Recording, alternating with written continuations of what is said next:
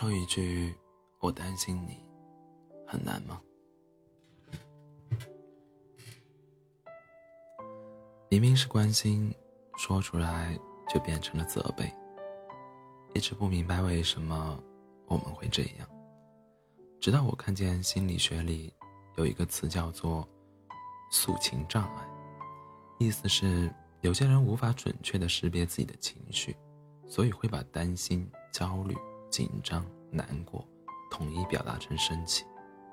就像从小到大，每一次我生病了，爸妈都会找理由骂我，让你多穿点又不听，现在知道难受了。早叫你别乱吃东西了，一点都不让人省心。而结果就是，以后我再有点什么不舒服，我都不会再跟他们说了。想起之前一段时间，我的工资不高，工作量又却很大。男朋友替我感到不值，让我主动去提加薪，但我不敢。向来没什么脾气的他开始不满地说：“你为什么就是不肯提？你这样不是活该拿低工资吗？”我当然知道，他们都是关心我的人，也听得出这话里的紧张和心疼。只是我此刻的理智并不能抵消我当时的困惑跟失落。在那些脆弱的时刻，在我最亲近的人面前，我仍然会被没好气的话刺伤。这种刺伤，刺伤不是说我怀疑他们不够在意我，相反，恰恰是因为我们都太清楚彼此的心意了。所以，当我们连一句“我担心你”都说不好的时候，才显得更加可悲。影视里经常出现这样一句台词：“他也是因为在乎你，才说的那些气话。”乍一听还挺温情，但仔细一想，就会发现这句话对于那个被说气话的人来说，太不公平了。他明明是被关心的、被爱着的，却要承受对方莫名而来的负面情绪。所以，我想，我们为什么不试着学会，什么情绪就说什么话呢？生气的时候就说气话，关心的时候说点，就说点真正关心人的话，而不是一味的把抱怨当做在意，把愤怒当成喜欢。想起之前跟佩佩去游泳，我们趴在泳池的岸边聊起了家家长里短，聊着聊着发现彼此都有一个相似的母亲，喜欢给我们寄红枣枸杞。他问我。你都吃了吗？我愧疚的笑了笑，哪吃得完啊？让我妈别寄了，她也不听，最后都扔了。那你妈妈知道你扔了吗？我没有告诉她，因为我觉得假装自己吃完了可以避免很多麻烦。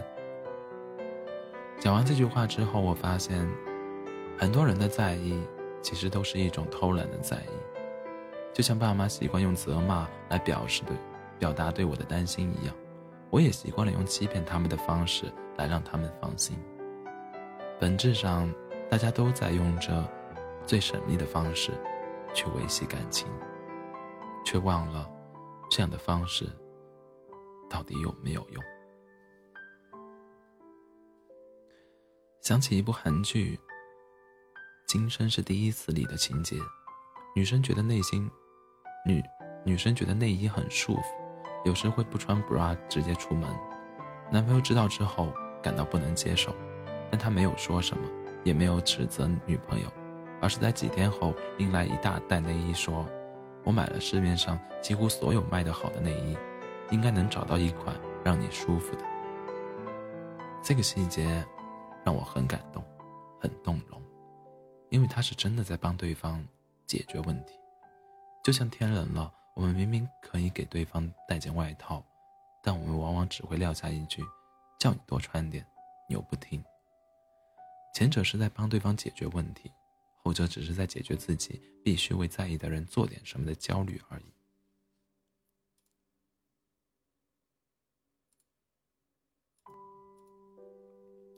所以，习惯一个人从来都不是一件容易的事情。再多偷工减料的关心。也不如真正的站在对方的角度考虑一下，对方到底需要什么。最后，我想说的是，虽然我们生活在一个含蓄的文化语境中，习惯了山路十八弯的表表达方式，但或许我们仍然可以做出一点改变。就从下一次开始。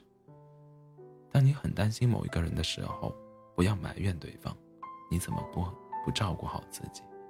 直接说，我很担心你。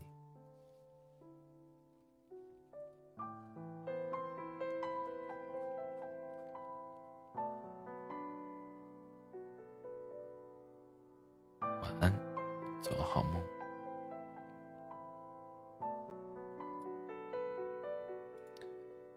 剩下的时间，让我们来听一首《阿拉斯加海湾》。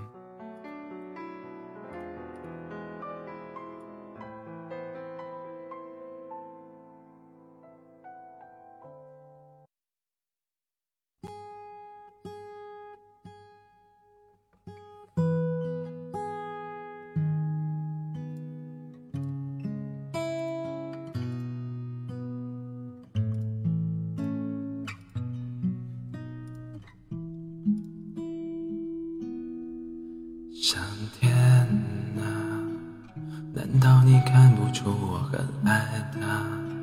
怎么明明相爱的两个人，你要拆散他们啊？上天啊，你千万不要偷偷告诉他，在无处也是人静的夜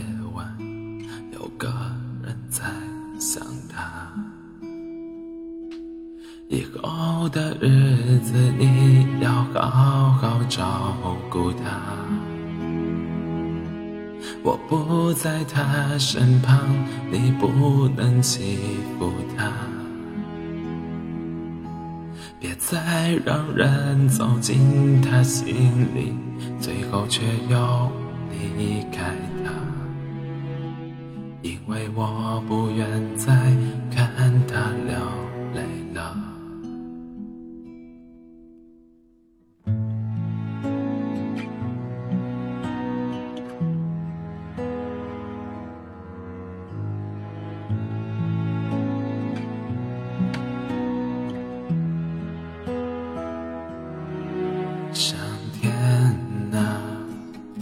你是不是在偷偷看笑话？明知你还没能力保护他，让我们相遇啊！上天啊，他最近是否不再失恋了？愿世间万千化作一缕风，代替我拥。的日子，你要好好照顾他。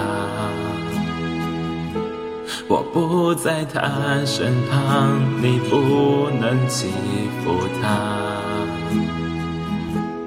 别再让人走进他心里，最后却又离开他。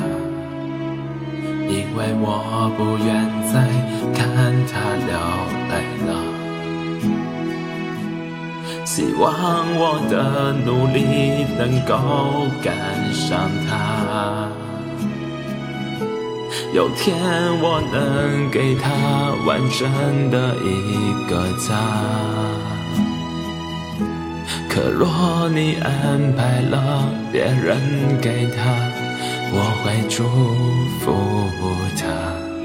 上天，你别管我，先让他幸福吧。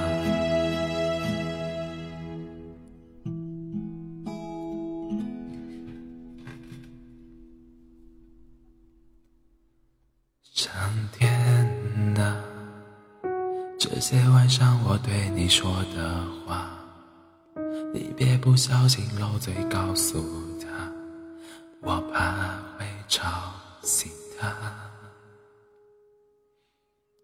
上天啊，你千万不要偷偷告诉他，在无数夜深人静的夜晚，我依旧在想。